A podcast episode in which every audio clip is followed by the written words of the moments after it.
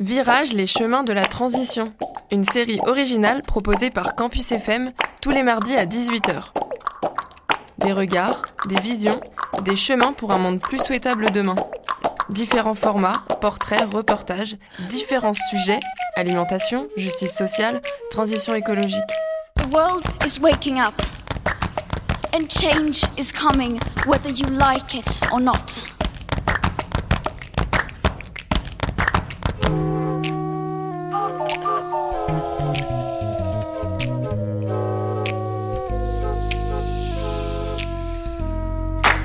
Bonjour à toutes et à tous, merci d'écouter Virage les chemins de la transition. Euh, je suis très heureuse de retourner sur le plateau aujourd'hui parce que c'est la saison 2. On a commencé le 3 octobre avec euh, Mathieu, euh, Mathias pardon, puis Margot qui ont commencé à animer cette émission et donc je prends le troisième épisode de cette deuxième saison. Et pour commencer, j'avais bien envie de vous parler d'agriculture et de transition agroécologique et notamment de m'intéresser à l'impact de la transition agroécologique sur les agriculteurs et les agricultrices. Et pour ce faire, on a, on a l'occasion de, discuter avec Maëlle Sommer, qui est maître de conférence à l'Université Toulouse 3 en sciences de gestion et qui a travaillé notamment sur un projet qui s'appelle Mentagro, qui est financé par la MSA. Donc là, il faut comprendre la sécurité sociale agricole et donc qui porte sur, euh, comme je viens de le dire, l'impact de la transition agroécologique euh, sur les agriculteurs et les agricultrices. Merci beaucoup Maëlle d'avoir accepté l'invitation et d'être là aujourd'hui. Pour commencer, euh, j'ai envie de te poser un peu des questions sur ton parcours. Donc, qu'est-ce que tu as fait à tes débuts pour en arriver à étudier les sciences de gestion et notamment sur le volet euh, agricole? Et pourquoi derrière tu t'es intéressé spécifiquement à la transition agroécologique? Alors, euh, donc moi je suis maître de conférence en sciences de gestion à l'Université Toulouse 3 depuis environ trois ans. Euh, j'ai eu mon poste à l'issue d'un master euh, recherche euh, et d'un doctorat que j'ai effectué à Montpellier Supagro. Et donc avant cela, donc pour moi c'était une reprise d'études. Avant cela, j'avais une formation initiale en agriculture avec une coloration plutôt élevage, production animale. Donc plutôt technique. Plutôt technique, effectivement. Et donc j'ai bossé pendant euh, près d'une dizaine d'années dans le secteur agricole, dans l'accompagnement des agriculteurs et plutôt des éleveurs, et notamment des collectifs d'éleveurs, sur des questions de gestion d'entreprise et euh, la gestion de problèmes environnementaux, de bien-être animal, etc. Et donc aujourd'hui, donc j'enseigne à l'IUT Paul Sabatier, principalement dans les domaines de l'entrepreneuriat et de la gestion de projet. Mmh. Et puis je suis membre aussi du laboratoire euh, du LGTO, laboratoire de gestion et de transition organisationnelle. il fallait nous aider là. je, euh, ouais, j'y réfléchis un peu parce qu'on a changé de nom euh, récemment. Okay. Et donc c'est le, c'est le laboratoire de gestion de l'université Toulouse 3, Paul Sabatier. Ouais. Euh, donc on est une euh, bonne trentaine d'enseignants-chercheurs dans cette discipline-là, donc les sciences de gestion. Euh, sur différentes thématiques. Et donc moi, mes travaux de recherche, ils entrent principalement dans le champ de la stratégie et de la gestion des TPE, PME. Ok. Et je m'intéresse dans ce champ-là, en particulier aux paradoxes organisationnels que peuvent soulever euh, les problèmes de durabilité. Et euh, j'étudie notamment en quoi les démarches collectives, les dispositifs collectifs permettent euh, de mieux gérer ces, ces, paradoxes dans les petites organisations. Quoi. Ok, donc quand tu dis dispositif collectif, c'est par exemple un regroupement d'agriculteurs euh, sous un, sous un GI2E, etc. Par exemple, oui. oui. Ça peut être un GI2E, ça peut être un collectif qui met en place une démarche de certification, etc. Quoi. Ok, donc GI2E, on va peut-être le rappeler, c'est groupement d'intérêts économiques et environnementaux, c'est ça? Voilà. Ok. Tout à fait. Euh, donc voilà. Après, sur le plan euh, donc méthodo, j'utilise dans les études que je mène des approches aussi bien qualitatives, donc qui passent par euh, des enquêtes terrain, des entretiens, des focus group avec euh, les dirigeants d'entreprises agricoles, ouais. et puis des, des, méthodes plus quantitatives qui passent par le traitement de, de données euh, statistiques également collectées sur ce, ce terrain-là. Ok. Euh, donc pour répondre, donc ça c'était plutôt par rapport au parcours, mais pour faire le lien avec la question de pourquoi je me suis intéressé finalement, c'est cette question de transition agroécologique. Bon, moi, je suis, mon milieu d'origine, c'est quand même le secteur agricole. Euh, mes parents étaient dans l'enseignement agricole, euh, ma mère était euh, zootechnicienne de formation. Ah ouais. T'as baigné dedans, quoi. Voilà. Mon père phytotechnicien, donc pour la partie plutôt végétale. Et puis, euh, donc voilà, j'ai bossé euh, pendant plusieurs années dans le milieu agricole sur l'accompagnement des éleveurs. Et donc, enfin voilà, c'est un, un, secteur, déjà d'une part, j'ai ce terrain de recherche là parce que c'est pas forcément très euh, répandu, même si c'est un, un, secteur qui intéresse de plus en plus les, les chercheurs en, en, sciences de gestion. Mm. Mais le secteur agricole, bon voilà, c'est un secteur qui me passionne pour son le fait qu'il soit euh, voilà en rapport avec le vivant ouais, la complexité aussi, voilà. le fait que ce soit aussi nécessaire aussi euh... exactement ouais. c'est c'est euh, et puis c'est un euh, donc un rapport avec le vivant avec l'humain et puis le le fait que les questions de durabilité euh, bah, c'est un terrain privilégié pour les étudier, le secteur agricole, parce que ouais. on est on est euh, face dans le secteur agricole à des d'un point de vue gestionnaire mmh. à des très très très petites euh, structures, des très très petites entreprises qui ont une très très très grande responsabilité sociétale. Et Donc oui. ça c'est très particulier au secteur et qui non seulement ont un grand rôle à jouer là-dedans parce que bon elles ont un impact sur tout ça bien sûr. Euh, mais elles sont aussi impactées par ces questions-là, et donc ça pose tout un tas de problèmes de, de gestion euh, dans ces petites structures-là. Très bien, voilà. ok. Donc, euh, juste pour ajouter, mais voilà, le secteur agricole, il a aussi cette spécificité où finalement, faire des efforts pour la transition, engager des, des, des, actions en faveur de l'amélioration de, de, la durabilité, c'est pas un simple argument marketing comme on peut l'avoir mmh. dans, dans, beaucoup d'organisations ou des grandes organisations. Là, c'est un facteur clé de ouais, survie ouais, de l'entreprise. Mmh. Euh, donc euh, voilà, on est, on est quand même sur un secteur qui est euh, qui est lié aux questions de durabilité par, ouais. par sa fonction même. Quoi. Mmh. Voilà. Donc en fait, le fait que tu, es, tu te sois intéressé à la transition agroécologique, il n'y a pas eu de, de virage, euh, on va dire, euh, radicaux, dans le sens où tu as vu un film et tu t'es dit, ah oui, là, il faut vraiment que je que j'aborde ce sujet, mais c'était plus du fait que tu connaissais le sujet depuis ta plus tendre enfance et que tu as évolué un peu dans ce, dans ce milieu-là, ça te semblait tout simplement naturel de d'aborder ce, ce type de thématique. Ouais, c'est tout à fait okay. ça. C'est qu'en accompagnement les, les éleveurs, avec une formation initiale donc voilà dans l'idée dans le dans le domaine de l'agriculture et de l'élevage euh, effectivement ouais ça m'a pris conscience de la, la complexité de ces questions là dans ce secteur là de l'intérêt de ces questions là dans ce secteur là et donc c'est c'est par c'est par goût aussi passion que Okay. que je me suis mis à, à étudier cela. Ça marche. Et donc dans l'intro, je parlais du, du projet Mentagro, donc je sais que tu as aussi travaillé quand même sur d'autres projets que tu pourrais un peu nous détailler. Mais celui-là en particulier, comment il s'est construit? Et euh, quels protocoles ont été utilisés par l'équipe qui travaillait autour de, ce projet-là euh, pour, euh, pour bah, avoir des résultats et quels étaient aussi les objectifs de, de ce projet Montagro alors ce projet Montagro, donc on a répondu à un appel à projet de la MSA, donc la sécurité sociale des, des agriculteurs, pour faire simple, euh, qui nous a financé sur à peu près deux ans sur euh, une étude qualitative, donc euh, avec des données plutôt d'entretien et de focus group. Euh, auprès des agriculteurs et l'objectif enfin global c'était de, de, comprendre quel était l'impact finalement de la transition agroécologique sur la santé mentale des agriculteurs donc mmh. j'ai des collègues qui sont en gestion de ressources humaines qui étaient bien euh, qui était centré sur cette question de santé mentale. Et moi, avec une autre euh, collègue de mon laboratoire, Stéphanie Lou, euh, qui m'aide de conférence également dans, le, dans le, les mêmes institutions que moi, euh, on s'est focalisé sur la question euh, des démarches collectives mmh. et notamment on a essayé de comprendre finalement en quoi ces dispositifs collectifs qui sont quand même très répandus en agriculture et encore plus euh, enfin et, et c'est particulièrement le cas en Occitanie euh, comment ces dispositifs collectifs permettaient aux agriculteurs d'aborder de façon plus sereine et plus efficace mmh. les problèmes de durabilité quoi. OK.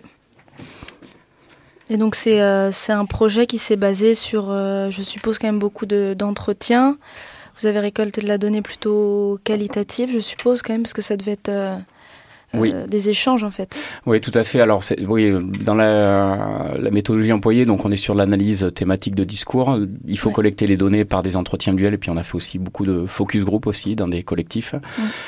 Euh, je crois qu'on a enquêté auprès d'une bonne centaine d'acteurs de tout type, aussi bien euh, des gens qui, des agriculteurs, donc qui sont dans l'action, euh, des gens qui accompagnent les agriculteurs, donc souvent des animateurs de collectifs, ce genre de choses, et puis euh, des d'autres parties prenantes qui euh, soit pilotent les, ces dispositifs, ces démarches collectives, donc Mm. par exemple la DRAF euh, ou ailleurs. Euh, Qu'est-ce que c'est la DRAF la direction régionale de l'agriculture, euh, de l'alimentation de la forêt. Ouais. Enfin, il me semble que c'est ça l'acronyme de souvenir. Et donc, euh, donc voilà, on a essayé d'avoir une approche un petit peu multiniveau finalement, d'enquêter à, à différents niveaux euh, pour répondre finalement, de- enfin apporter des réponses à, à nos questions. Quoi.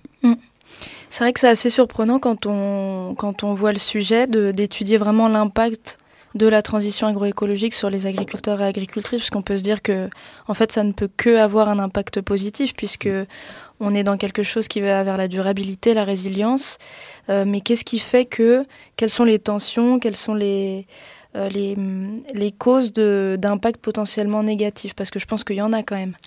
Alors tout à fait. Alors c'est vrai que le postulat de départ, enfin l'idée, euh, sous-jacente de ce projet Montagro, même, même si après je vais parler de, choses plus, plus larges sur sur mes travaux et ce que je fais avec euh, mes collègues.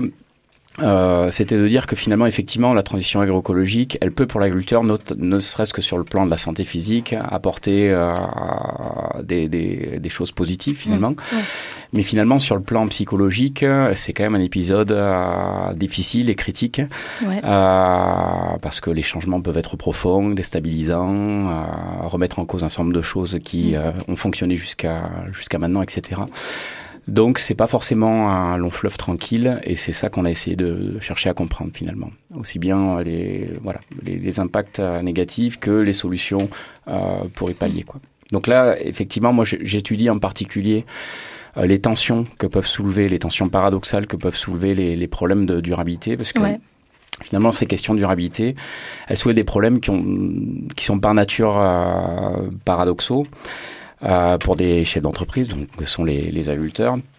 Euh, S'attaquer euh, finalement à ces questions, euh, ça, leur, ça implique pour eux de concilier des éléments qui sont aussi bien euh, complémentaires Ouais. que contradictoires Mhm. et euh, d'accepter finalement que cette ambivalence-là, euh, elle persiste dans le temps. Quoi. Ouais. Euh, donc voilà, on peut pas, avec les problèmes de durabilité, on peut pas finalement faire de choix définitifs entre les aspects économiques ou non économiques, Ouais. le court terme et, et le Et long terme, ou l'objectif de les objectifs de l'entreprise et les attentes de la société. Et on peut pas non plus trouver de façon définitive une solution qui permette de concilier de façon Mm. euh, pérenne euh, l'ensemble de ces aspects-là qui sont voilà Euh, complémentaires sur certains points, mais aussi bien souvent contradictoires. donc voilà, c'est toute la problématique. Et le problème, c'est que les praticiens et puis les chercheurs, euh, jusque-là, ont assez peu abordé finalement la question de ces contradictions-là. On s'est beaucoup focalisé en sciences de gestion dans euh, ces dernières décennies sur la façon dont on pouvait aligner les aspects économiques et non économiques. Et donc, ce, ce- avec le, le postulat sous-jacent qu'ils peuvent tout le temps s'aligner, ils, ils peuvent systématiquement s'aligner, Ouais. alors que finalement, ben, les contradictions sont plutôt la règle que l'exception. Et en focalisant notre attention sur ces synergies, finalement, entre les aspects économiques et non économiques, eh ben, ça a créé un petit peu des lacunes dans notre compréhension de la façon dont les acteurs, les chefs d'entreprise, les agriculteurs, peuvent gérer euh, ces contradictions. Quoi.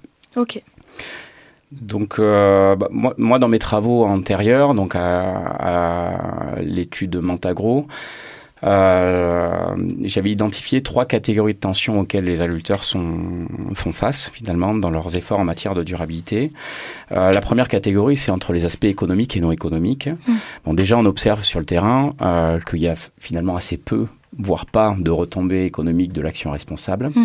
Euh, donc la plupart des efforts en faveur de l'environnement, par exemple, bah, ça implique de- d'engager des coûts non productifs euh, pour les agriculteurs et euh, du coup cette euh, situation bah, se heurte rapidement avec leur manque de moyens financiers. Et oui. Donc ça va être par exemple mettre en place des haies autour des parcelles. Donc ça, on va dire que c'est un impact positif sur la biodiversité, mais financièrement, ça ne rapporte pas, en tout cas sur le court terme, d'argent à l'agriculteur ou l'agricultrice qui s'engage. Typiquement, par exemple. Mm. Mais du coup, c'est lié aussi à la, à, la, à la fragilité économique des petites entreprises et encore plus des, des, entreprises agricoles. Il y, a, il, y a, y a une prise de risque importante finalement du côté des agriculteurs à engager des pratiques euh, responsables puisque euh, bah, ils doivent aussi accorder une grande prudence aux aspects économiques et financiers pour assurer leur survie. Quoi. Donc, mm. basiquement, voilà, pas, ne, pas traiter les cultures, c'est prendre le risque aussi de euh, ne bah, pas avoir de, rendement, pas avoir de rendement ou euh, de se faire refuser par l'aval sa production, sa marchandise, etc. Donc, mm. voilà, il y a, y a, à chaque fois, il y a des choix qui sont qui peuvent être financièrement très impactants. Euh, mm. pour l'agriculteur et donc ça, ça, ça, ça crée euh, ces problèmes-là.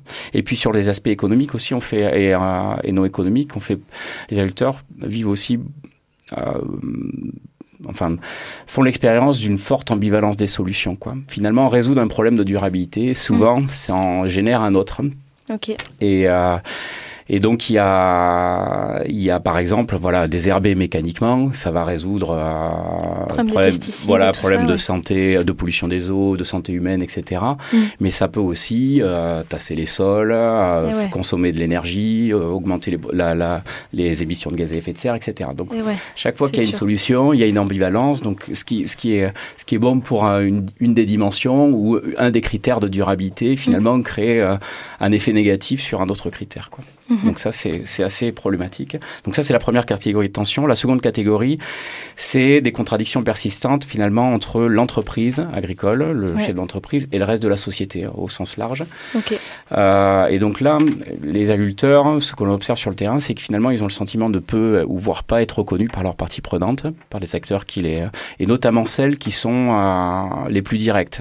Les, clients, les administrations, le voisinage, les riverains, etc. Parfois bah, même la famille. C'est le gros problème aussi de, de l'agribashing, là, c'est mhm. ces espèces d'événements dont on entend parler, où en fait on a des, des citoyens qui viennent euh, euh, saccager entre guillemets du matériel agricole en disant bah cet agriculteur ou cette agricultrice pollue à côté de chez moi. Euh, donc voilà, il faut que je, je, me venge entre guillemets. On a des problèmes comme ça assez persistants. Ouais, assez de façon, par exemple, sur la problématique phyto, un agriculteur qui va faire des efforts pour réduire, je sais pas, par exemple, de 50 ou 75 c'est à ses IFT, enfin sa, sa, fréquence de traitement, etc.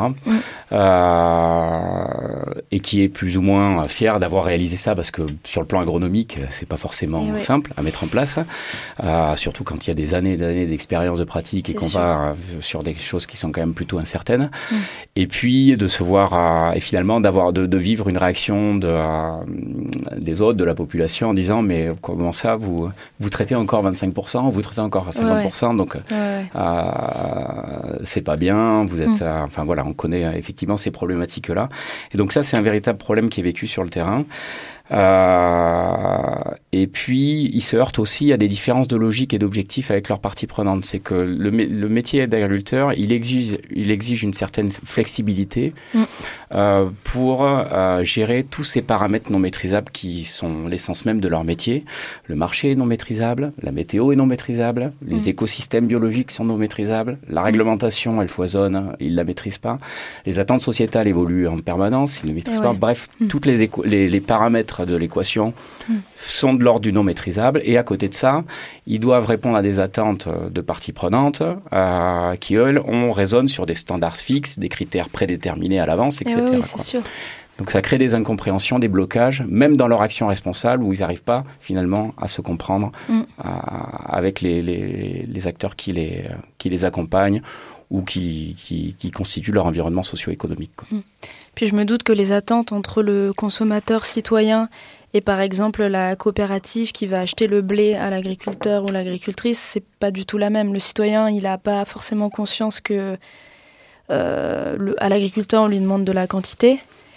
Et euh, la coopérative euh, va se dire bah moi j'ai un minimum de rendement qui doit qui doit rentrer si si tu atteins si tu atteins pas le but on va rentrer dans un euh, devant un mur. On est devant un mur. Mais il y, y, a des attentes sociétales et puis après il y a le marché qui finalement valorise assez peu la vertu. Il y a beaucoup d'agriculteurs qui euh, vous diront par exemple, ben, finalement moi je fais des efforts, je traite moins que mon voisin, mais finalement quand ça arrive chez l'industriel ou la COP etc, ben, mon mm. blé ou euh, mon orge elle est mélangée avec avec le reste et il n'y a pas de différenciation, il n'y a pas de valorisation. Donc moi je suis pas valorisé entre guillemets pour mes efforts pour la planète entre guillemets, mm. pour améliorer la durabilité de nos pratiques, réduire nos impacts etc.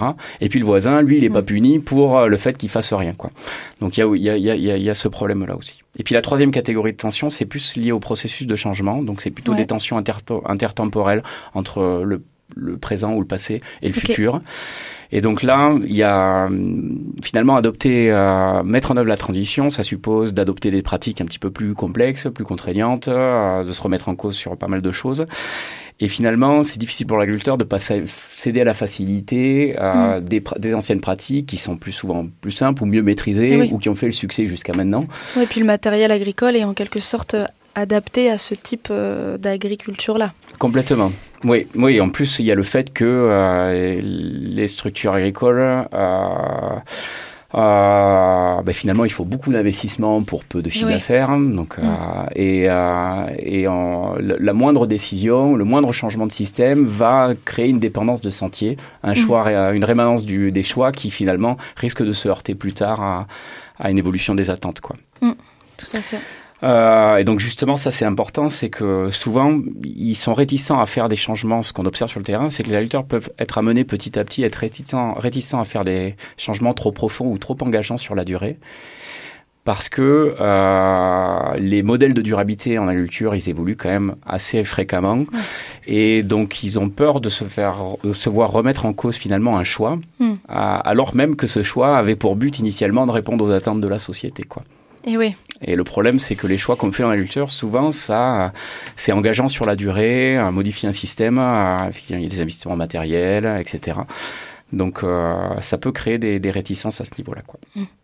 Bah, c'est sûr que le, le choix que les agriculteurs ont fait à l'arrivée des, produits phytosanitaires et chimiques dans les années 70, c'était la demande de la société euh, que de produire plus, que euh, d'avoir une, euh, une stabilité au niveau des rendements, alors qu'aujourd'hui, un agriculteur, une agricultrice qui continue à appliquer ce choix sans se poser de questions, c'est tout l'inverse.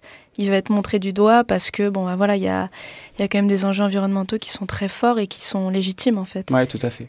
Et puis après, il y a l'histoire d'ambivalence des solutions. C'est qu'à un, moment donné, on va mettre en place un modèle de durabilité, on va le diffuser dans le monde agricole. Mm. Les agriculteurs, contrairement à ce qu'on pense, sont quand même une force de changement importante. Ils mettent en œuvre beaucoup de choses, ils évoluent. Mais finalement, on s'aperçoit après que ben, sur le plan environnemental, il y a d'autres soucis, etc. Et 4-5 ans pour, plus tard, ben, on se dit ben, finalement, ben, ça va être un autre modèle qu'on va mettre en mm. place.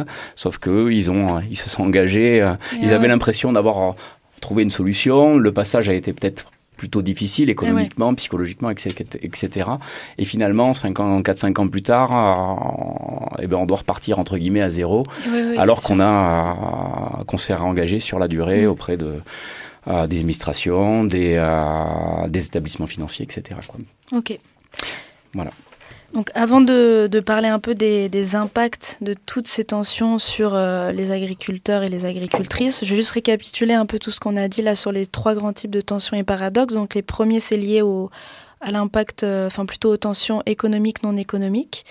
Le deuxième est plutôt lié aux, attentes euh, à la fois bah, du, des citoyens, de toutes les parties prenantes qui gravitent autour des agriculteurs et du chef d'entreprise qui est euh, un agriculteur aujourd'hui.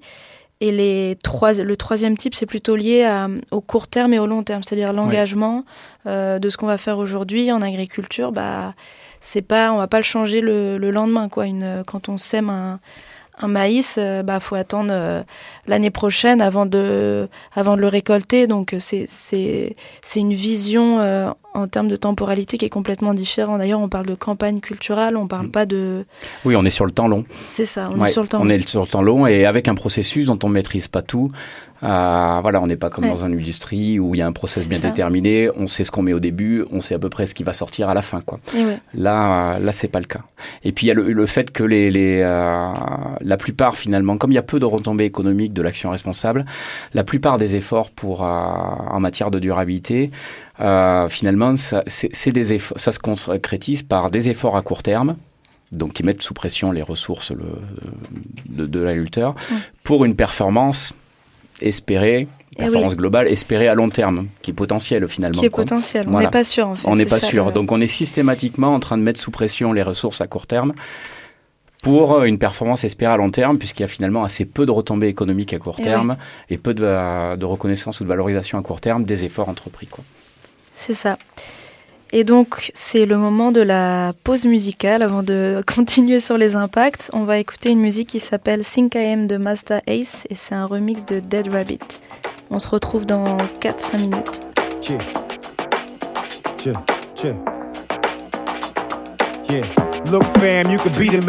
Got young chicks moving mad grands on Peter Pan. I'm not blind, I can see the scam. You talk tough, but y'all a bunch of girls like a cheetah band. I'm a leader and you a follower. Your gold hollow and your hoe was a swallower. She put it down like a report. But a box smell like South Street Seaport. What a odor, black, fat. When I got her in the sack, Jack, boy, I couldn't hold her back. Cause the bottom is Thick like a hippopotamus, tramp stamp on the lower back. See, I know the facts, the whole fill me in. My best friend is a twin named Lillian. I'm going really in, I'm really going in. Foul, I bust on that tile that you throwing in. Throwing in, throwing in.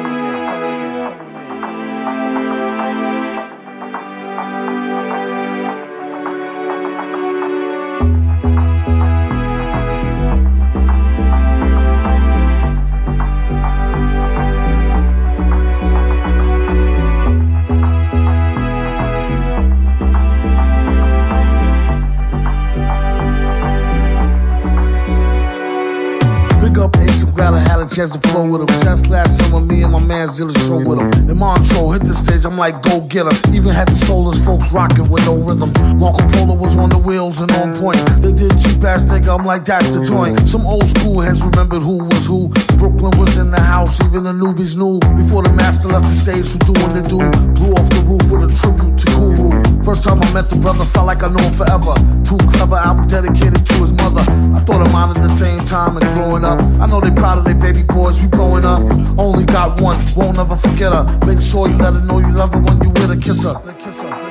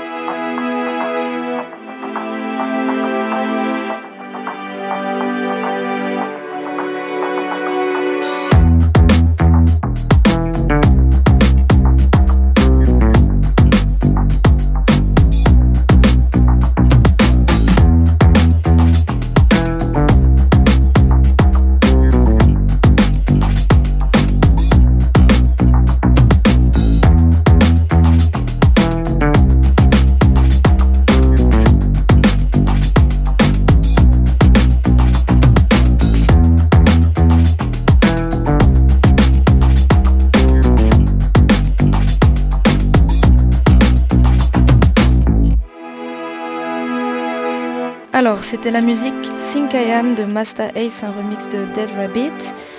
Merci euh, Maëlle, on parlait des, tensions qui sont liées euh, à la transition agroécologique euh, chez les chefs d'entreprise que sont les agriculteurs et les agricultrices.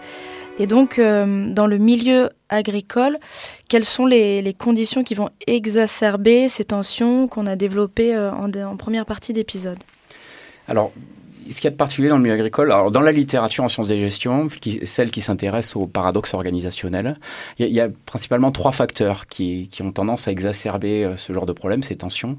Euh, et, et, le problème, entre guillemets, dans le secteur agricole, c'est que le secteur agricole réunit précisément ces trois facteurs-là. Donc le, premier, c'est la rareté, la rareté des ressources.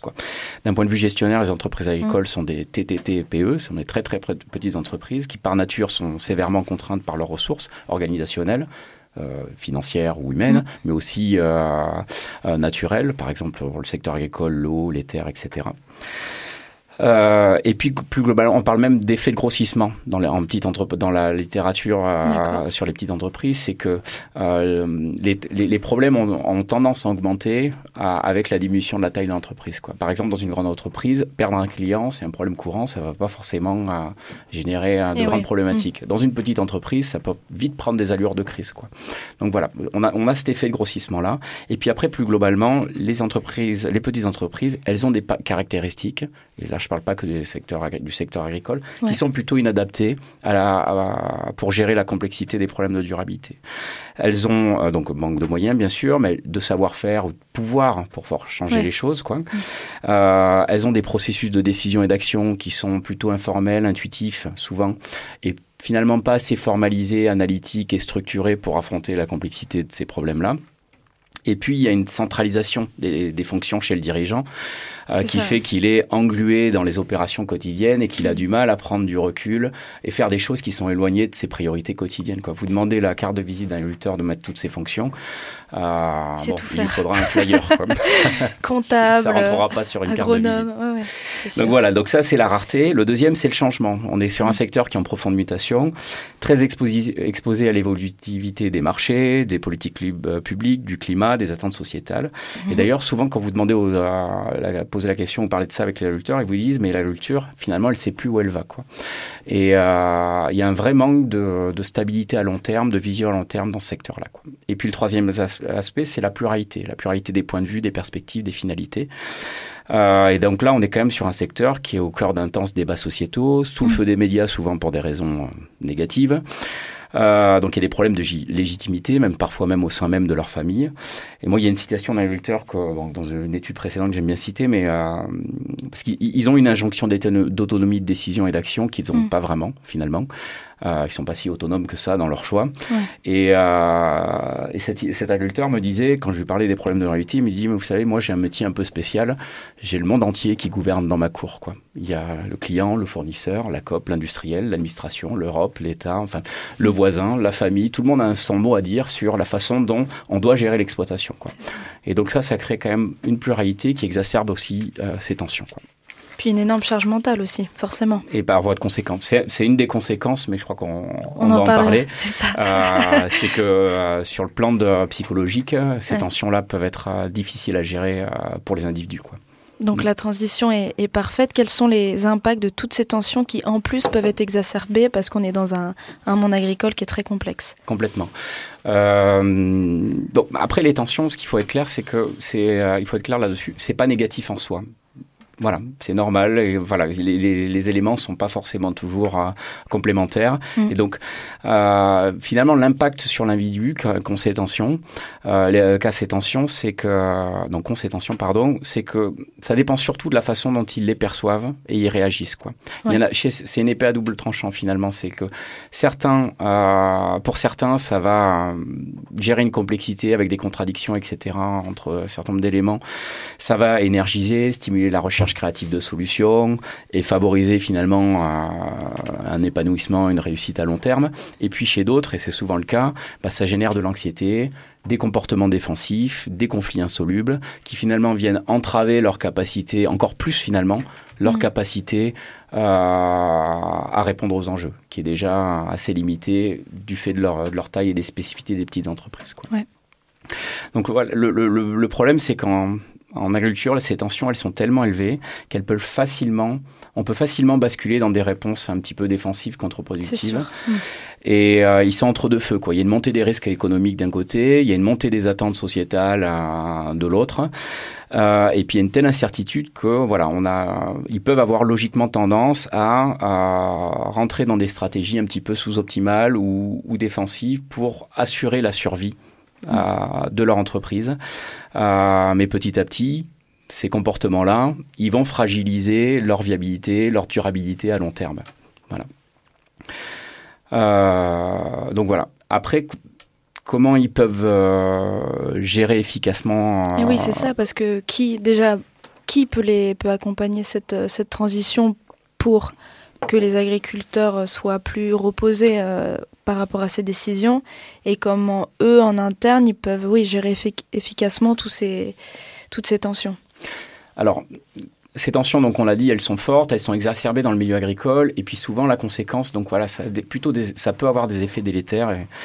donc les, gérer efficacement, ça sous-tend de, les accepter, de vivre avec finalement à vivre avec, travailler au travers, plutôt que de chercher à les éviter en choisissant de ne faire que les, de traiter que les aspects économiques mm. ou en allant sur les aspects environnementaux et sociaux, que s'ils peuvent s'aligner avec les objectifs économiques à court terme. Quoi. Donc finalement, ça sous-tend de faire les deux. C'est pas une tâche facile puisque l'agriculteur il doit gérer tout un tas de dimensions euh, dans, dans son entreprise.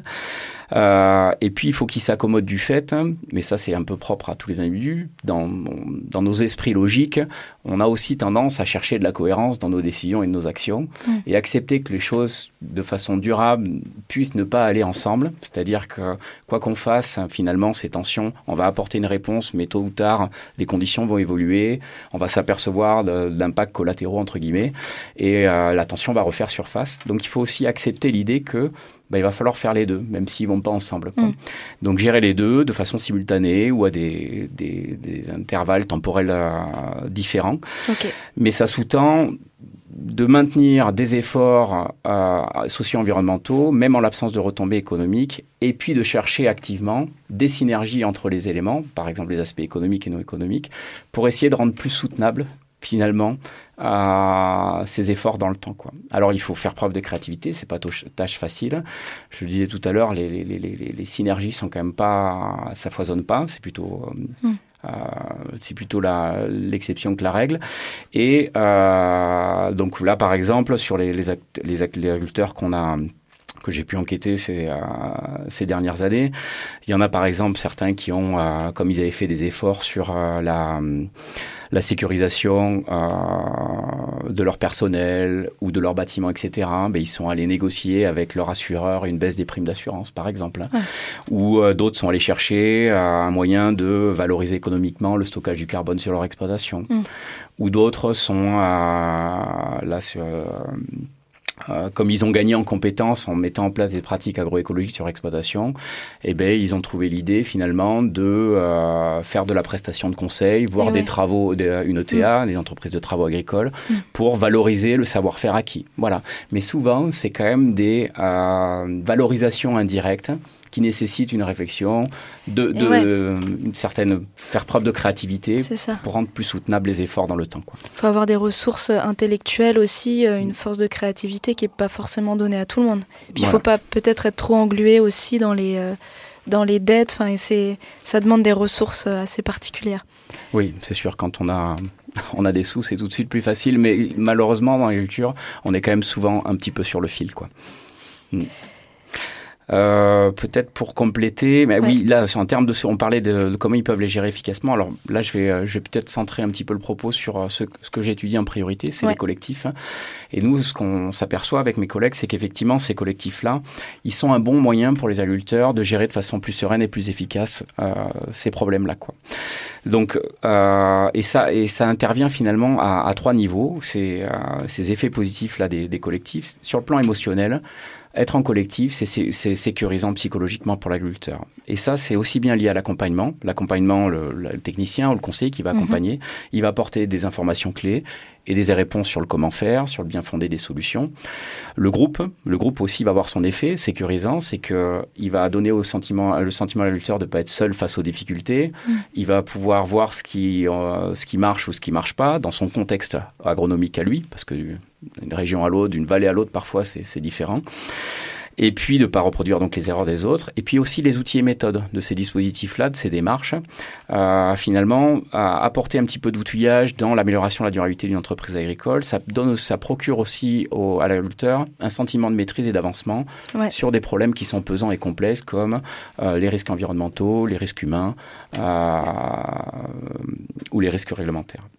Sur le plan cognitif et comportemental, c'est pareil, les dispositifs collectifs, ils aident les agriculteurs à mieux prendre conscience des problèmes de durabilité, à intégrer dans leur prise de décision des aspects aussi non économiques, et souvent c'est aussi un moyen pour eux euh, d'adopter des comportements concurrents, donc c'est-à-dire dans, le sens où finalement s'engager dans un collectif, c'est aussi un moyen pour eux de s'auto-obliger à faire des choses qui savent très bien, qui, enfin, qui, qui, repousseraient ou ne feraient pas au final puisqu'ils sont englués Eh dans, dans leurs opérations quotidiennes.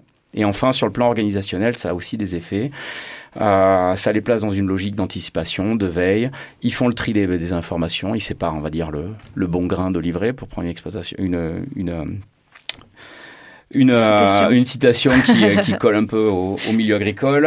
Et puis, voilà, c'est source d'apprentissage, de créativité. Ça stimule la créativité, l'exploration de nouvelles façons de voir et de faire, puisqu'on voit souvent dans ces groupes-là, il y a par exemple des agriculteurs bio, des agriculteurs entre guillemets mmh. conventionnels, ou d'autres profils, d'autres modes de, euh, de, de, de, production. Donc, tout ça, c'est riche. Voilà. Après, ces démarches collectives, elles ont aussi un certain nombre de limites euh, que, le, que leurs chefs d'orchestre doivent aussi bien, bien intégrer, donc les animateurs de collectifs. Ouais, tout à fait. Euh, voilà. Il faut des règles collectives qui garantissent l'implication euh, et la dynamique de groupe. La convivialité, c'est aussi important parce qu'on a besoin mmh. de prendre aussi du, donner aux, aux agriculteurs le pla euh, entretenir le plaisir voilà mmh. de faire des mmh. efforts ensemble Tout à fait. euh, il faut un minimum d'outillage je l'ai dit euh, parce qu'à un moment donné il faut aussi être capable de mesurer les bénéfices de ces actions si on veut communiquer dessus gagner en légitimité comme, euh, en reconnaissance et Mmh. voir en valor être valorisé pour ce que l'on fait il faut être encore capable de, de, de le mesurer enfin du moins les bénéfices de ces actions. Et puis après, il faut pas oublier qu'on est en petite entreprise, il faut garder une bonne dose d'autodétermination, c'est-à-dire de laisser la, la, la, la possibilité à l'agriculteur de mmh. choisir ses actions, la façon dont il les met en œuvre. Rien imposer euh, sur le, le voilà. terrain qui n'est pas le sien. Voilà, qui soit, voilà, c'est-à-dire gérer les problèmes à son rythme, en fonction de ses capacités, ses contraintes de terrain, les priorités de son entreprise, etc. Ça, c'est vraiment important, notamment dans le contexte des, des petites organisations. Quoi. Donc si je récapitule, la transition agroécologique aujourd'hui elle est nécessaire hein, parce qu'on ne va pas rappeler tous les, tous les enjeux environnementaux qui gravitent euh, autour de, de l'être oui, humain en ce moment, mais qu'il y a quand même euh, un certain nombre de, de tensions de, de, cette transition agroécologique qui peuvent euh, toutefois être surmontées parce que derrière l'agriculteur doit et peut euh, accepter toutes ces tensions qui gravitent autour de lui, euh, essayer de, de créer des, des, solutions type donner des formations si c'est possible, euh, valoriser certains efforts environnementaux euh, qu'il va faire sur sa ferme. Donc on, tu as parlé du, du, stockage de carbone, ça en fait partie. Et enfin, il y a évidemment tout un, un rôle à jouer des structures qui peuvent accompagner ces agriculteurs. Euh, notamment en accompagnant des collectifs, en enclenchant une dynamique collective qui, qui quand même permette de garder du plaisir dans la transition agroécologique euh, et qui, euh, qui donne un, un, espèce de renouveau aussi au métier d'agriculteur du fait qu'il se sentira plus seul euh, sur tous ces enjeux qui ne le touchent pas uniquement lui mais toute la société civile au global.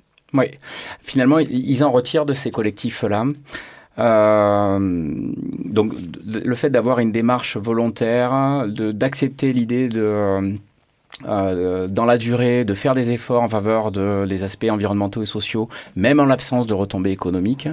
Euh, ils, y en retirent beaucoup de choses. Euh, ils réduisent les risques associés à leurs activités.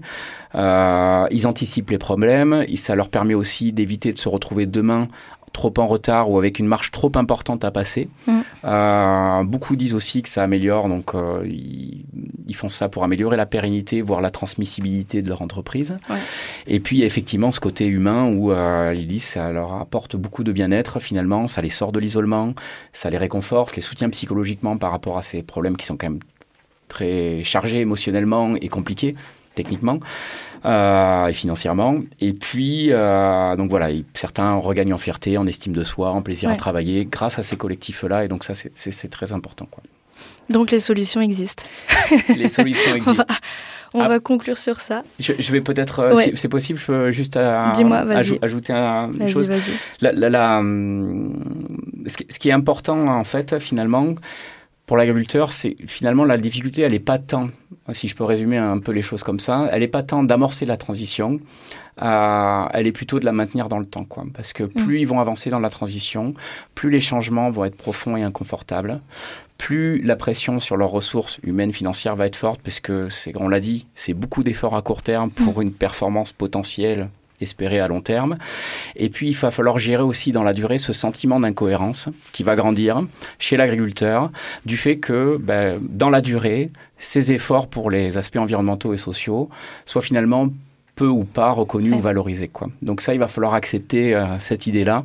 Et donc la difficulté, elle est finalement pas tant d'amorcer, mais plutôt de la maintenir dans, la dans, le temps, dans, le temps. Merci beaucoup Maëlle pour ces explications.